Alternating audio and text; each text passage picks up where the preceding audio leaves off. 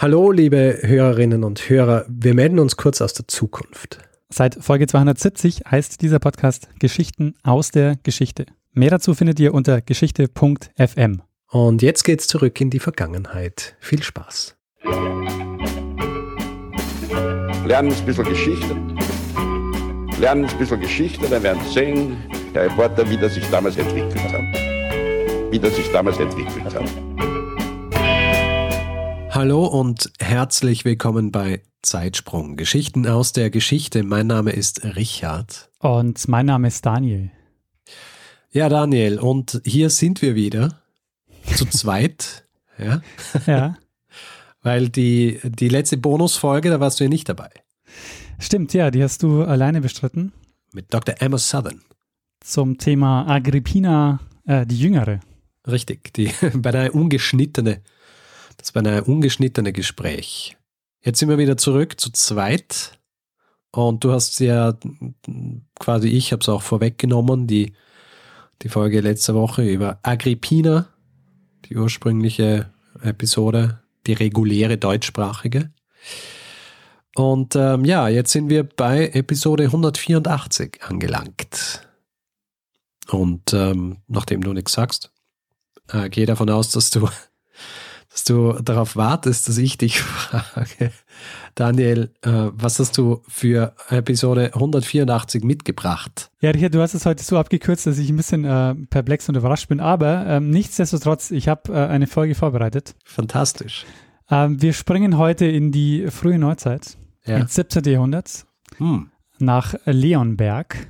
Aha, Leonberg ist ein kleiner Ort in der Nähe von Stuttgart im Herzogtum Württemberg. aha. Und wir beschäftigen uns mit einem Hexenprozess. Hexen. Ein äh, Thema, das wir bislang ja noch gar nicht behandelt haben. Ähm, pf, ja, stimmt. Ähm, obwohl es ein riesiges Thema ist. Also auch in der Geschichtswissenschaft gibt es ähm, sehr, sehr viele Arbeiten zum Thema ähm, Hexenprozesse. Ja. Ähm, es ist, es ist auch nicht so, dass ich nicht äh, ungefähr drei Hexenthemen in, meinen, in meiner Liste hätte. Ja. Aber bisher noch nicht dazu kommen. Ja, das ist auch so ein Ding, weil das ist nämlich ein riesiges Thema und ähm, Ja. es gibt halt viel dazu und deshalb werden wir uns jetzt auch nicht äh, überhaupt mit dem Thema ähm, Hexenverfolgung beschäftigen, sondern wir werden uns einen Hexenprozess anschauen, Sehr gut. äh, der uns viel über die Lebenswelt im 17. Jahrhundert zeigt.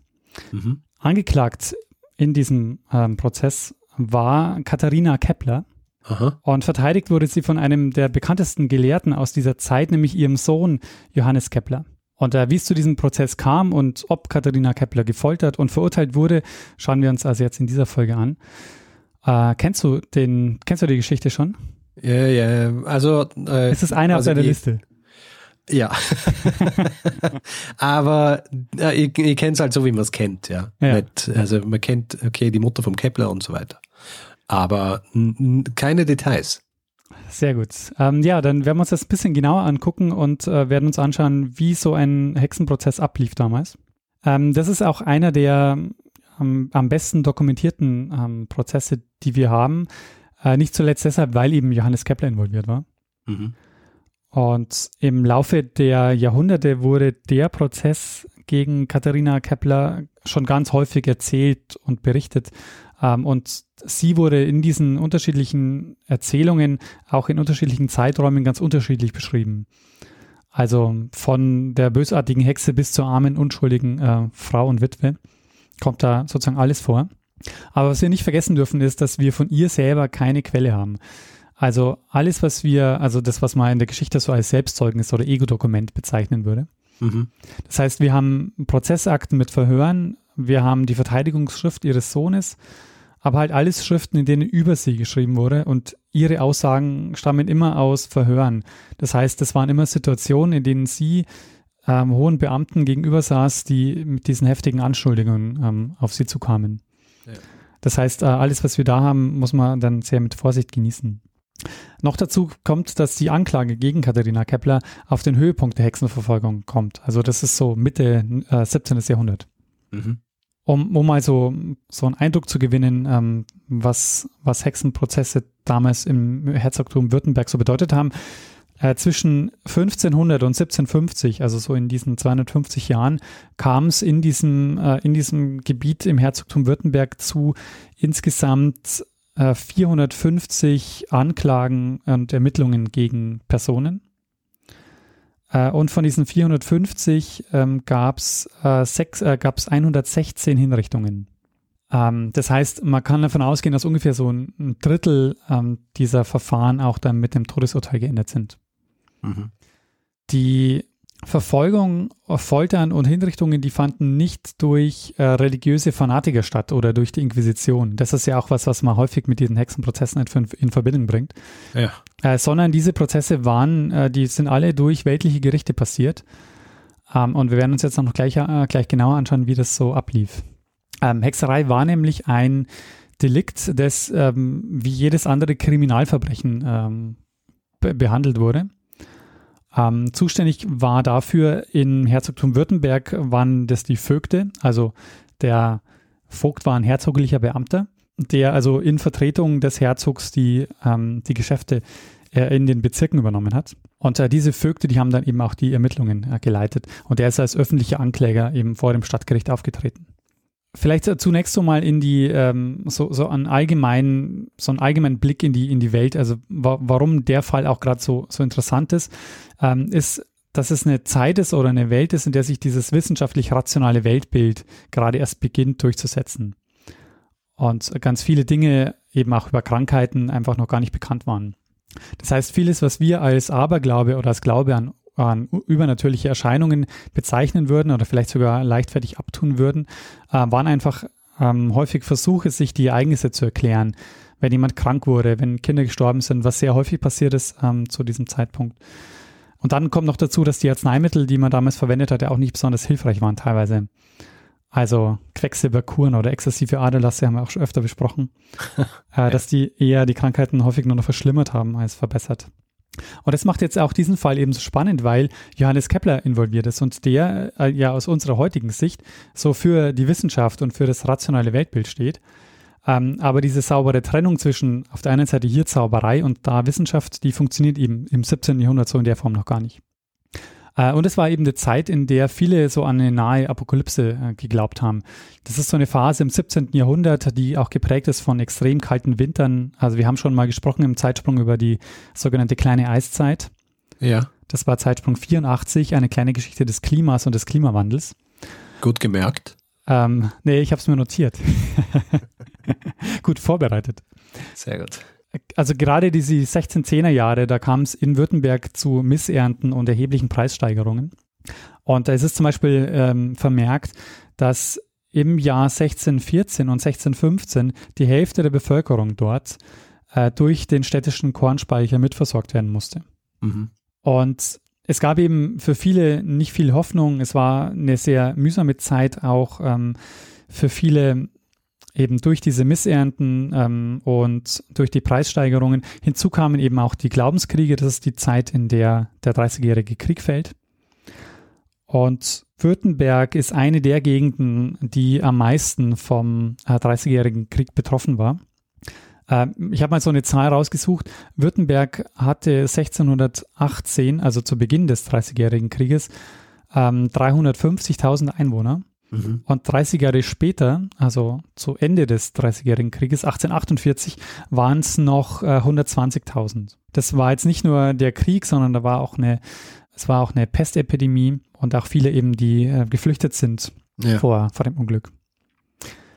Das Herzogtum Württemberg war seit 1534 protestantisch und auch Kepler ist äh, als Protestant aufgewachsen. Und also man hat es ja, man hat ja die, ähm, diese Hexengeschichte oft mit den Katholiken so in Verbindung äh, durch die Inquisition.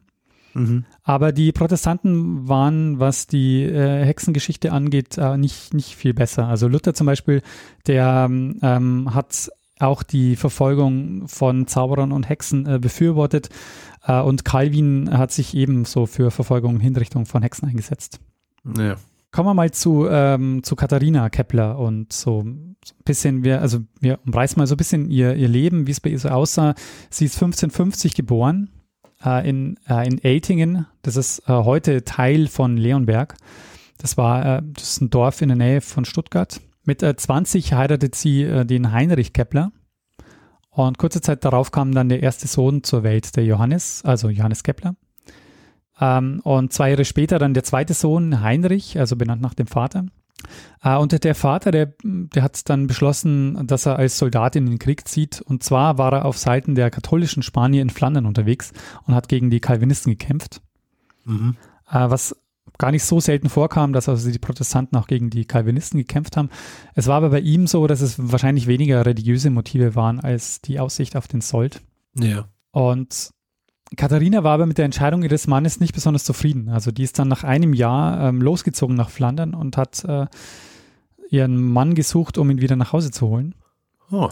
Und das ist ja auch gelungen. Also er ist auch mitgekommen ähm, und er ist aber gleich wieder losgezogen und kam dann aber darauf wieder zurück und es war eben, er war so ein bisschen äh, so ein unsteter Geist Mhm. Und er hat dann äh, bis zu seinem Tod immer wieder, ähm, äh, und er ist dann bis zu seinem Tod immer wieder in den äh, Krieg gezogen, bis er dann eben 1590 gestorben ist. Im Krieg?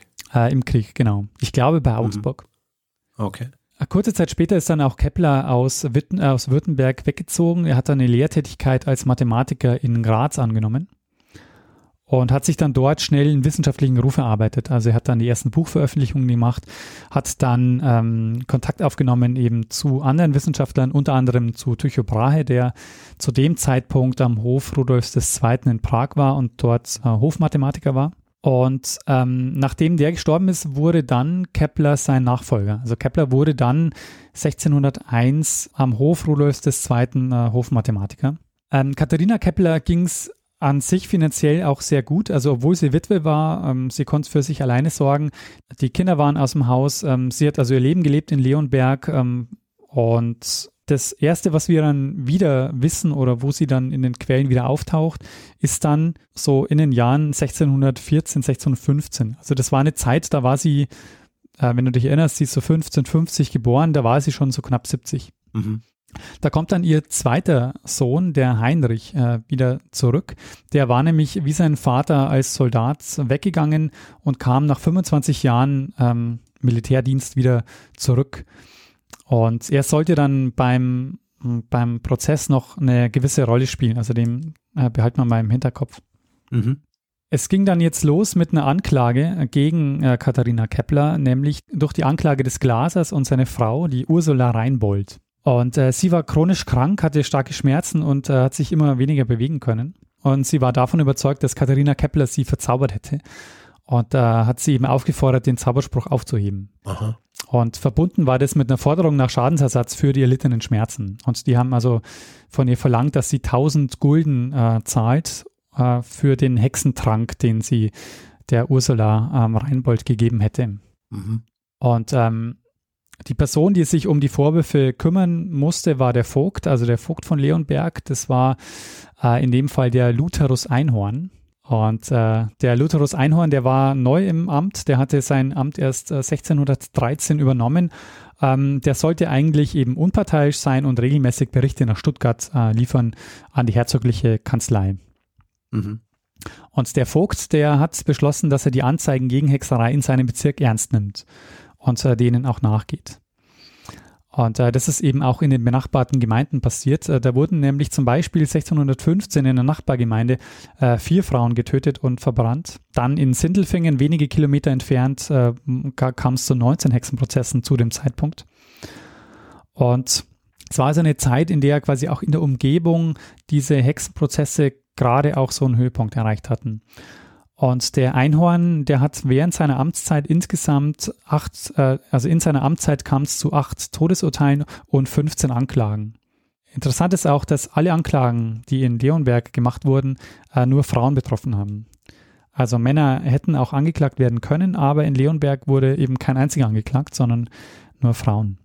Was ist denn generell so die Verteilung?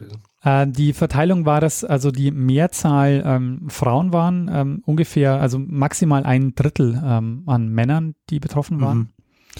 Ähm, vor allen Dingen allerdings ähm, waren die Opfer, kamen aus der bäuerlichen Unterschicht und es hat vor allen Dingen ältere Frauen getroffen.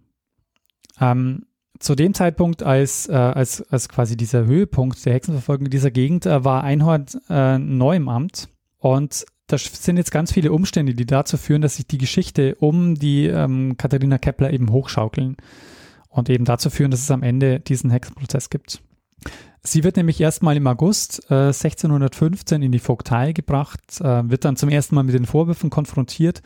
Und da ist es schon so, also das ist schon so eine komische Situation. Da kommt nämlich dann der Bruder von der, von der Rheinboldin und ähm, macht ihr eben, ähm, droht ihr und macht ihr heftige Vorwürfe. Und sie ist eben, sie muss man sich vorstellen, zu dem Zeitpunkt ne, schon fast 70 und äh, vom Alter gezeichnet, hat keine Zähne mehr im Mund und ist auch so ein bisschen, äh, wird eben von ihm ähm, sozusagen niedergebrüllt. Mhm. Ähm, ohne dass eben ähm, jemand äh, ihr, ihr zur Hilfe ähm, kommt oder der eben ihr Beistand leisten würde. Äh, als sie dann eben wieder zurückkommt, ähm, äh, informiert sie gleich mal ihre Kinder, den Christoph Kepler, der als Zinngießer in der Gegend gewohnt hat, und die Margarete, die als Pastorsfrau in einem Nachbarort gelebt hat. Und was die machen ist, die verklagen dann gleich mal die Rheinbolds äh, wegen Verleumdung. Und dann passiert erstmal ähm, nicht viel. Ähm, der Johannes wird in, in, Linz wird informiert, der vorschlägt, dass seine Mutter zu ihm kommen kann. Ähm, der Johannes Kepler ist eben inzwischen von, ähm, von Prag nach Linz gezogen aufgrund ähm, der Gegenreformation. Äh, und Linz war zu dem Zeitpunkt noch ähm, so eine protestantische Enklave. Der Einhorn informiert jetzt den Herzog und ähm, das ist auch so eine Phase, in der beide Parteien äh, relativ oft beim Herd, beim Vogt auflaufen. Also die Rheinbolds, äh, die sagen hier, er soll mal den Prozess ähm, vorantreiben und die Keplers, die eben eben sagen, ähm, er soll äh, das Verfahren ruhen lassen. Die Hofräte in Stuttgart, die schreiben dann nach einer Weile, dass der Einhorn die ähm, Katharina Kepler in Gewahrsam nehmen soll. Ähm, und zu dem Zeitpunkt aber zeigt sich, dass die ähm, Katharina Kepler gar nicht mehr in Leonberg ist, sondern die ist erstmal zu ihrer Tochter und dann ist sie zu ihrem Sohn nach Linz. Also die ist dann zu Johannes nach Linz gekommen. Und ähm, ich habe schon gesagt, ähm, er war dort seit, äh, äh seit ähm, 1612 aufgrund der Gegenreformation in, ähm, in Prag. Gegenreformation heißt, es kam quasi zur äh, Rekatholisierung protestantischer Regionen, die vor allen Dingen durch die habsburgischen Kaiser ähm, betrieben wurde. Ähm, wie ich schon gesagt habe, erreicht, erreichen den Vogt und den Herzog zu dem Zeitpunkt regelmäßig Bittgesuche von beiden Seiten. Und auch der Johannes, äh, der versucht, seine Kontakte spielen zu lassen und schreibt unter anderem einen Brief an den Herzog. Und äh, so schaukelt sich dann die Sache langsam äh, immer weiter hoch. Mhm.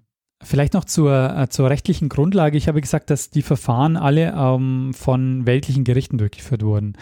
Ähm, und die basierten alle auf einer Gesetzessammlung, die ähm, hieß oder die heißt Constitutio Criminalis Carolina. Mhm. Und das ist eine, ja, eine, eine Rechtssammlung, die äh, 1532 vom Reichstag für das Reich beschlossen wurde.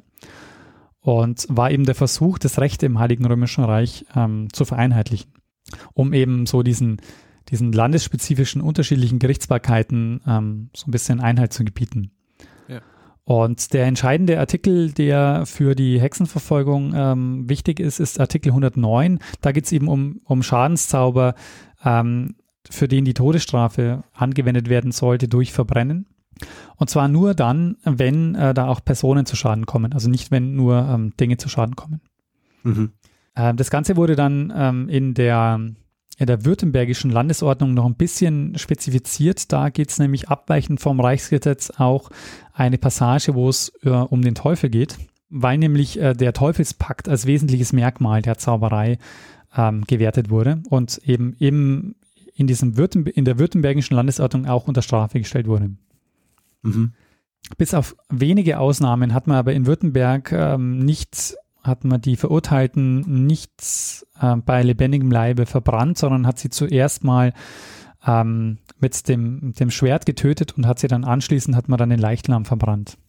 Ähm, Katharina Kepler ist also momentan in Linz ähm, bei ihrem Sohn Johannes und 1617 ähm, soll sie dann zurückkehren und soll gerichtlich befragt werden. Und der Vogt bekommt dann auch die Anweisung, dass er auch in Katharinas Abwesenheit den Prozess schon mal beginnen soll. Und äh, sie kehrt dann zurück und es passiert erstmal gar nichts. Ähm, es dauert dann nochmal ähm, fast ein Jahr, also erst im Oktober, November 1619 äh, kommt es dann zu den Zeugenbefragungen. Und man muss sich vorstellen, zu dem Zeitpunkt läuft dieses ganze Verfahren schon seit vier Jahren. Mhm. Also die ersten, die ersten Anschuldigungen, die gibt es äh, 1615. Im November äh, 1619 wird es dann ernst. Ähm, es kam zu Zeugenbefragungen im Leonberger Rathaus und die Rheinbolds legen eine Liste mit 49 Anklagepunkten vor. Und äh, die haben das eben sehr gut vorbereitet, haben auch sehr nah an der Carolina argumentiert und haben eben zum Beispiel ähm, Katharina Kepler beschuldigt, dass sie eben die Ursula Reinbold krank gemacht hätte mit einem Hexentrunk. Ähm, dass ihr Sohn Heinrich, also Heinrich Kepler, ähm, die Mutter als Hexe bezeichnet haben soll und für ihn ein Kalb zu Tode geritten haben soll. Ein Kalb zu Tode geritten. Genau, äh, das, es gab wohl ähm, eine Streitigkeit zwischen dem Heinrich und äh, seiner Mutter, dass er sich bei ihr beschwert hätte, dass sie, dass, dass sie ihm kein Fleisch besorgt. Aha. Und äh, er soll sie dann auch in der Öffentlichkeit als Hexe bezeichnet haben. Und es steht aber zu vermuten, dass der Heinrich nach diesen 25 Jahren Militärdienst ähm, einfach auch so ein bisschen, wie soll ich sagen, äh, sozial inkompatibel wurde. Und ähm, Ja. sich dementsprechend aufgeführt hat. Aber was die Rheinbolds äh, Katharina Kepler auch vorwerfen, ist, dass sie ihren Mann aus dem Haus getrieben haben soll. Dass also nicht er in den Krieg ziehen wollte, sondern dass er eben, dass sie ihn so schlecht behandelt hat, dass er eben aus dem Haus geflohen ist und äh, ihm nichts Besseres eingefallen ist, als, äh, als Söldner zu arbeiten. Mhm. Und natürlich der Vorwurf, dass sie aus Leonberg fliehen wollte, weil sie eben bei ihrem Sohn in Linz waren. Und jetzt kommt es auch dazu, dass viele Zeugen und Zeuginnen auftreten, die ähm, schwere Anschuldigungen äh, an Katharina Kepler richten. Also das sind alles Geschichten, in denen es im Grunde genommen darum geht, dass sie irgendjemanden berührt hat und die Person ist daraufhin krank geworden. Ja. Ähm, also nicht nur Personen, auch Tiere. Also da gibt es Geschichten, dass sie eben, ähm, dass sie, dass sie Tiere berührt hat, die krank geworden sind, oder Menschen berührt hat, äh, berührt hat, die krank geworden sind. Das sind so die, die Hauptgeschichten, die da so aufkommen. Ähm, sie war allerdings offensichtlich vorher nie als Hexe aufgefallen. Ähm, sie hat auch nie besonders äh, sich als kräuterkundig erwiesen. Aber sie hat auch Dinge gemacht, äh, die sie verdächtig erscheinen ließen. Zum Beispiel hat sie auf dem Friedhof nach dem Schädel ihres Vaters gefragt. Und äh, Schädel galten als Zaubermittel.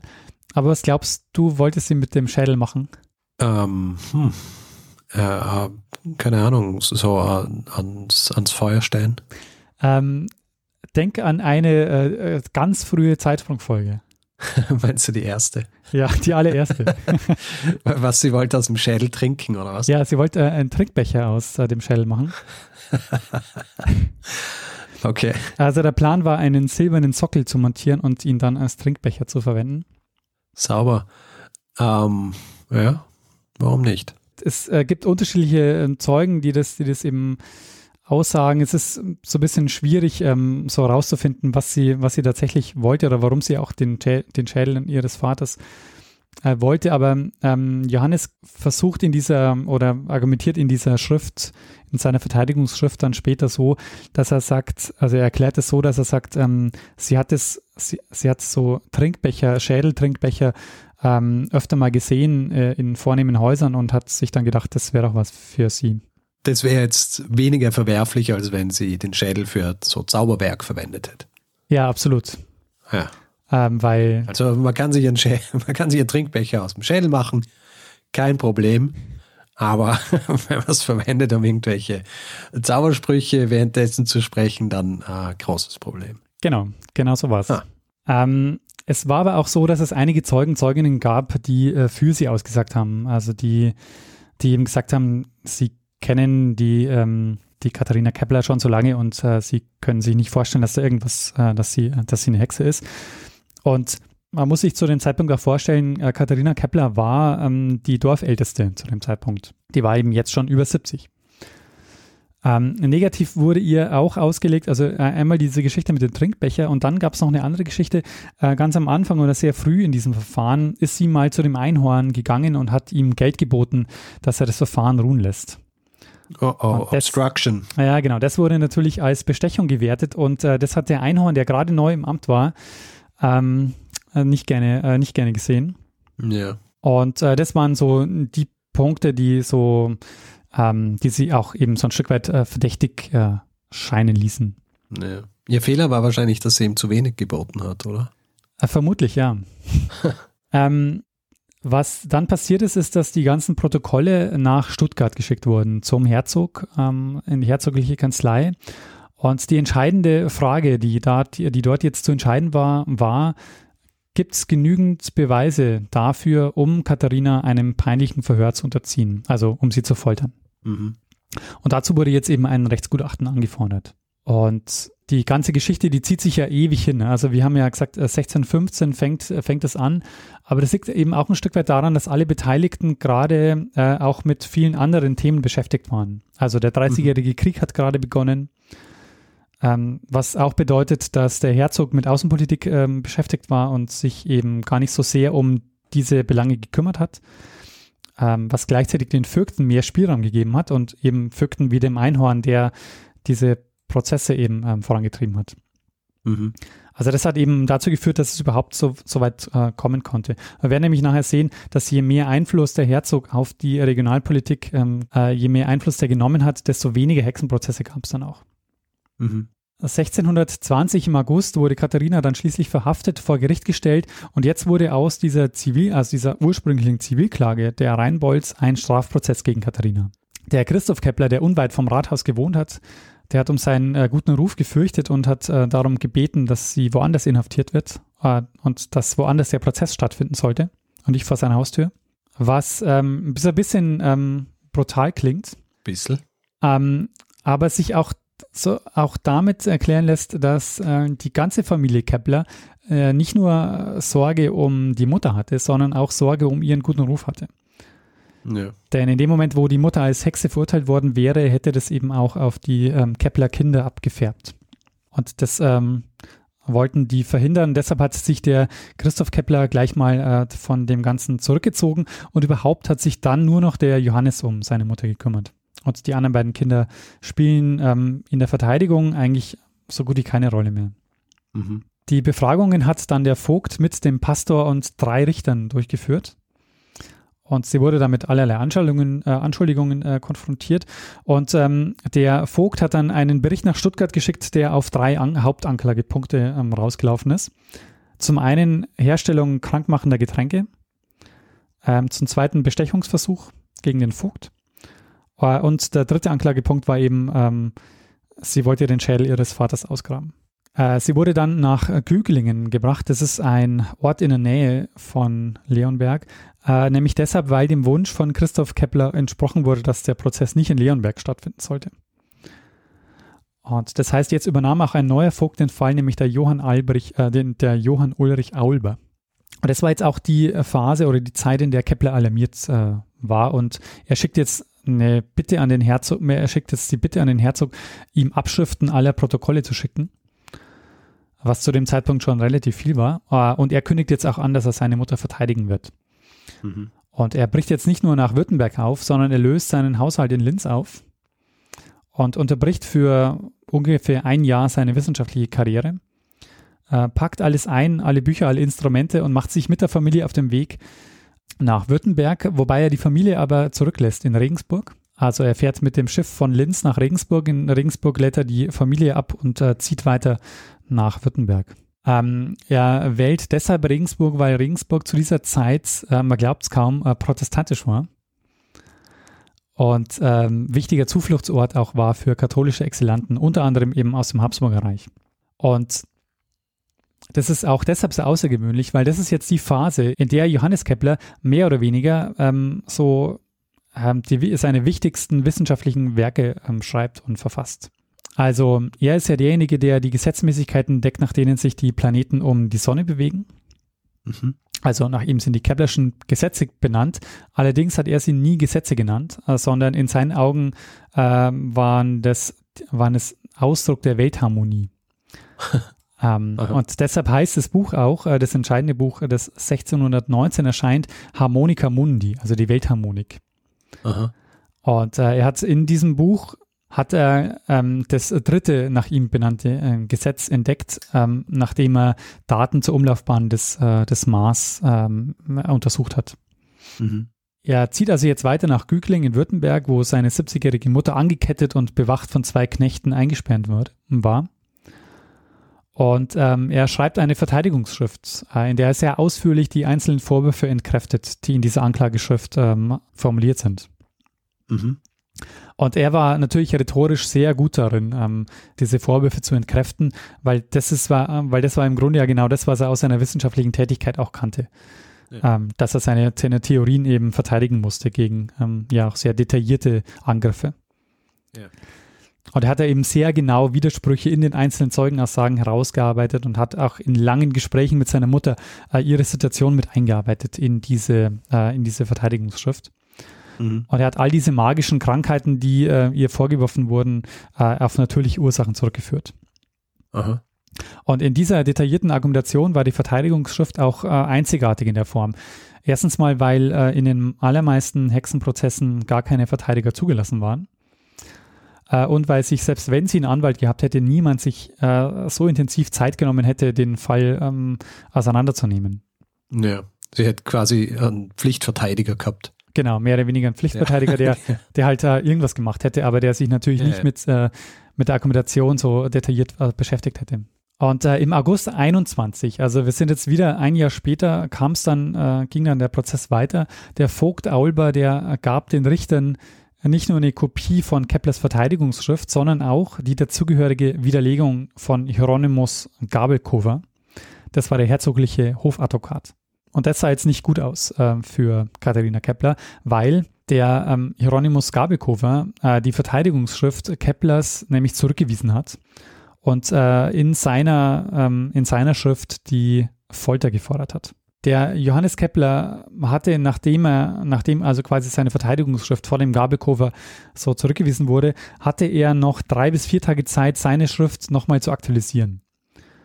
Und er hat es dann auch gemacht, zusammen mit einem Anwalt und zwei Schreibern hat er dann letztendlich 64 Seiten Verteidigungsschrift abgegeben und Insgesamt wurden alle Dokumente an die Tübinger Rechtsfakultät geschickt, wo die Professoren dann entscheiden sollten, ob äh, Katharina gefoltert werden sollte oder nicht. Mhm. Und du fragst dich vielleicht, warum schicken die das an die Tübinger Rechtsfakultät? Naja, ich gehe mal davon aus, dass die halt so die, die Experten sind.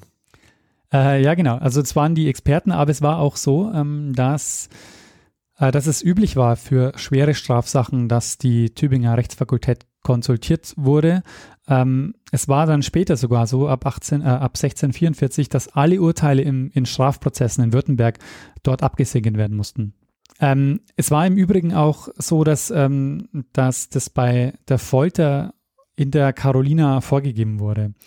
Also Entscheidungen sollten dort nicht mehr durch die Laienrichter gefällt werden, sondern durch eine juristische Fakultät oder durch ein Obergericht. Und in der Carolina stand auch, dass in Sachen Zauber äh, nur dann die Todesstrafe verhängt werden darf, wenn, die, wenn auch eine Person zu Schaden gekommen ist. Was in dem Fall ja auch behauptet wurde durch die äh, Ursula Reinbold. Mhm. Ähm, damit hat man eben versucht, dass eben, dass es nicht mehr zu, zu diesen äh, krassen Rechtsmissbräuchen kommt, die häufig durch Laienrichter passiert sind. Und noch dazu konnte man damit auch ähm, sicherstellen, dass die Auslegung des Rechts auch äh, einheitlicher passiert ist. Mhm. Äh, einen Monat später ähm, kommt dann auch ein Schreiben aus Tübingen. Ähm, Im September 1621 und äh, das Schreiben ist recht kurz, er hat nämlich nur äh, eine Seite. Und was glaubst du, was äh, haben die äh, Tübinger Professoren entschieden? Die haben entschieden, dass sie nicht peinlich befragt werden soll. Ähm, jein. Ähm, die Tübinger Professoren äh, waren der Meinung, dass eine richtige Folter nicht gerechtfertigt wäre. Aber sie schlugen vor, dass man vor einem Freispruch sie noch einmal ein letztes Mal befragen sollte, um, wie sie es, die Wahrheit aus ihr zu schrecken. Das heißt, sie sollte auf einen Folterplatz geführt werden. Der Henker sollte ihre Instrumente zeigen. Der durfte sie aber nicht mhm. anfassen. Okay. Und ihr wurde aber nicht gesagt, dass das ganze, dass die ganze Befragung nur eine Show war. Ja. Ähm, es war auch Teil des, des, äh, des normalen Hexenprozesses. Das war eben so die Vorstufe der, der Folter, nämlich das sogenannte, ja. ähm, die sogenannte Territion, also die Schreckung. Ja. Bei dem er eben den Angeklagten die Folterinstrumente zeigt und dann nochmal befragt. Das fand dann am 28. September statt und ähm, sie bleibt aber dabei und sagt, nee, äh, sie hat niemandem Schaden zugefügt und ähm, der Vogt und die Richter und der Henker, die haben dann nochmal versucht, sie einzuschüchtern. Ähm, und das gelang ihnen aber nicht. Und so wurde sie dann sechs Tage später freigelassen und nach 14 Monaten Haft in Ketten ähm, war sie wieder ähm, frei. Huh. Und ab da wissen wir wieder nicht mehr viel über Katharina Kepler, denn nur sechs Monate später ähm, ist sie dann im April 1622 ähm, gestorben. Und man kann vermuten, dass die Haftzeit ähm, ihren Anteil daran hatte, dass sie ähm, ja. schnell nach dem Prozess gestorben ist. Mhm. Weil sie eben 14 Monaten in Ketten ähm, in Haft war. Interessant ist, dass äh, Johannes Kepler nie den wahren Grund genannt hat, warum er aus Linz weggegangen ist. Also er hat dort nicht verraten, dass er äh, seiner Mutter im äh, diesem Prozess hilft. Und er hat auch das, er hat auch nie die, die, die Verteidigungsschrift, die er da verfasst hat, äh, auch nie veröffentlicht. Also die, ähm, er hat sie nie veröffentlicht, aber gibt es sie wo zu lesen? Äh, die gibt es wo zu lesen, nämlich ähm, weil zumindest bis zur, bis zur aktuellen Version der, des Keplerschen, der Keplerschen äh, gesammelten Werke waren alle Prozessakten äh, enthalten in diesen, in seinen gesammelten Werken. Ah, okay. Und in der aktuellen Version äh, ist es aber so, dass da nur noch die Verteidigungsschrift äh, zu lesen ist. Die hat man ja so zu Hause. Ja, vielleicht in der nächstgelegenen Bibliothek. okay. Ähm, ja, also vielleicht noch so ähm, kurz, wie es mit äh, Kepler weitergegangen ist, mit Johannes Kepler weitergegangen ist. Ähm, er hat also dann wieder seine wissenschaftliche Tätigkeit aufgenommen, ähm, aber die Gegenreformation ähm, war in vollem Gange. Er ist zunächst mal ähm, nach Linz, wo er dann aber 19, äh, wo er wieder als, wo ihn Ferdinand II. dann wieder als kaiserlichen Mathematiker bestätigt hat, ähm, wo er aber dann äh, nur bis 1626 geblieben ist, weil dann äh, durch, die oberösterreichische, durch den oberösterreichischen Bauernkrieg ähm, Linz besetzt wurde und er geflüchtet ist. Und zwar ist er dann äh, gelandet bei Albrecht von Wallenstein. Mhm. Äh, mit äh, Wallenstein hat er den Deal, dass er ihm ähm, Horoskope macht äh, und äh, Wallenstein ihm im Gegenzug in seinem Herzogtum in Sagan in Schlesien eine Druckerei zur Verfügung stellt. Und da war er dann eben eine Weile bis 1630 und ähm, Weinstein verliert, also es kommt zu einem Reichstag in Regensburg ähm, im August 1630 und Weinstein verliert dort seine Funktion als Oberbefehlshaber. Ja. Und äh, deshalb reist Kepler nach Regensburg und will dort am Reichstag äh, die ausstehenden Gehaltsforderungen einfordern. Das waren angeblich 12.000 äh, Gulden. Er kam 1630 äh, in Regensburg an, bekam Fieber und ähm, starb recht schnell. Und ähm, ja, das ist der Grund, warum äh, Kepler in Regensburg gestorben ist. Mhm. Sein äh, Sterbehaus, äh, es gibt die Keplerstraße, ähm, sehr prominent in der Innenstadt. Und äh, dort gibt es auch äh, das Kepler Gedächtnishaus, also ein, ein Museum. Äh, ist das mittlerweile, das ist eben sein, sein Sterbehaus.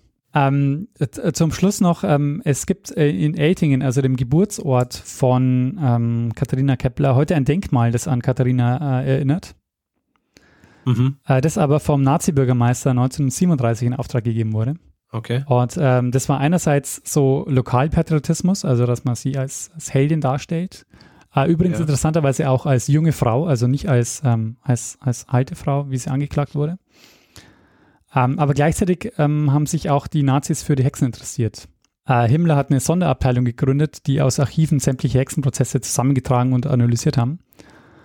Und äh, insgesamt äh, haben die eben versucht, die Nazis, ähm, die Hexen zu Vertretern so einer altgermanischen Urreligion zu machen, die dann von der Kirche bekämpft wurden. Deshalb haben die sich eben für die äh, Hexen interessiert. Ja, ist, äh, ist, ist ein bisschen blöd, wenn du weißt, findest eine Gruppe, ja, die sich einsetzt für die Hexen, dann sind es die Nazis. Ja. Ich meine, wie viel Pech kannst du haben? Na, aber, aber ähm, eine, eine sehr spannende Geschichte, ähm, weil du vorhin angesprochen hast, der, dass, der, dass der Kepler das nicht erwähnt hat in Linz, dass er geht, um, um seine Mutter zu verteidigen. Das ist halt wahrscheinlich auch so eine, eine Rufgeschichte gewesen, oder? Ja, genau, ja. Er wollte auch nicht, dass, dass sollten sagen, ja, wo gehst denn du jetzt hin? Naja, und der so, ja, meine, meine Mutter sitzt im Knast, weil sie angeklagt ist, eine Hexe zu sein. Ja, genau, ja. Das äh, ist wahrscheinlich nicht, einfach nicht gut angekommen damals. Was, was glaubst du, was für eine Rolle hat seine Verteidigungsschrift gespielt, äh, nachdem das Ganze eingeschickt worden ist zu den Tübinger Rechtsgelehrten?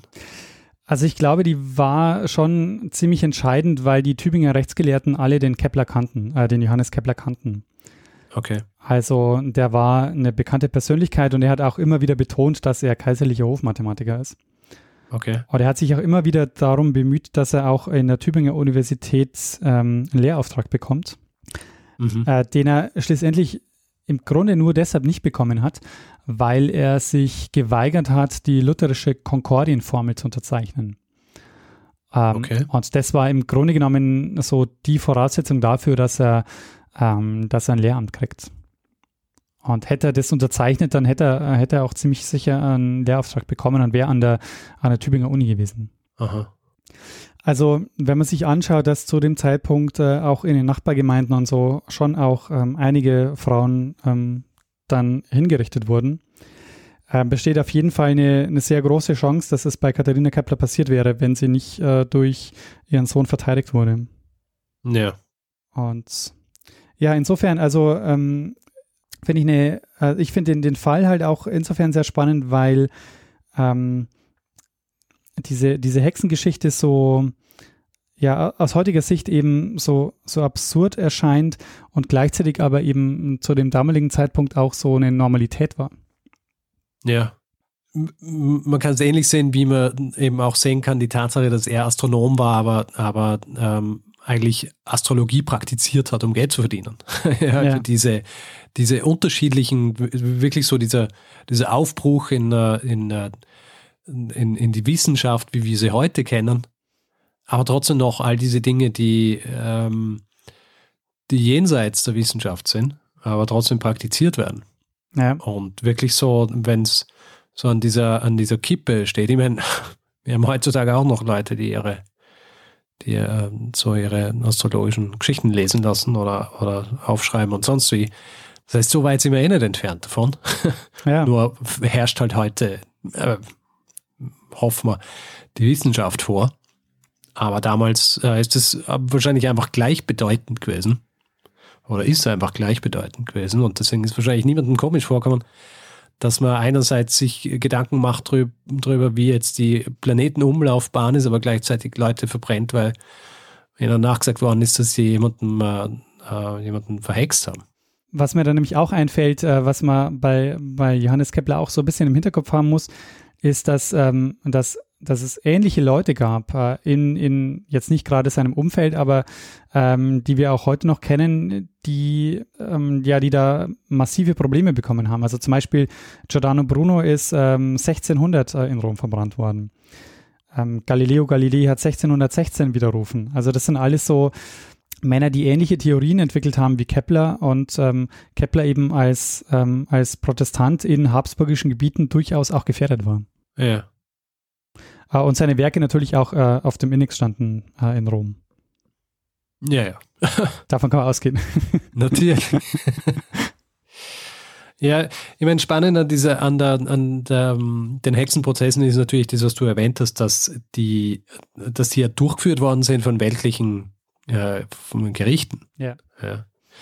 Ab- Natürlich bedeutete es nicht, dass die das durchgeführt hätten, wenn die, wenn es nicht die Kirche gegeben hätte, die dahinter gestanden wäre. Ja. Also du brauchst da zuerst einmal eine, quasi eine, eine, eine Basis, die das Ganze legitimiert, dass du überhaupt jemanden anklagen kannst, da Hexe zu sein. Das heißt, äh, weil es wird öfter einmal ja herangeführt, dass man so sagt, ja, aber die Kirche war das ja gar nicht, sondern es war die, waren die weltlichen Gerichte und so weiter, aber ohne die Kirche hätte sich niemand hingestellt und auch eine Frau als, ähm, als Hexe verurteilt. ja, also ohne den Glauben hätte es nicht funktioniert, auf jeden Fall, ja.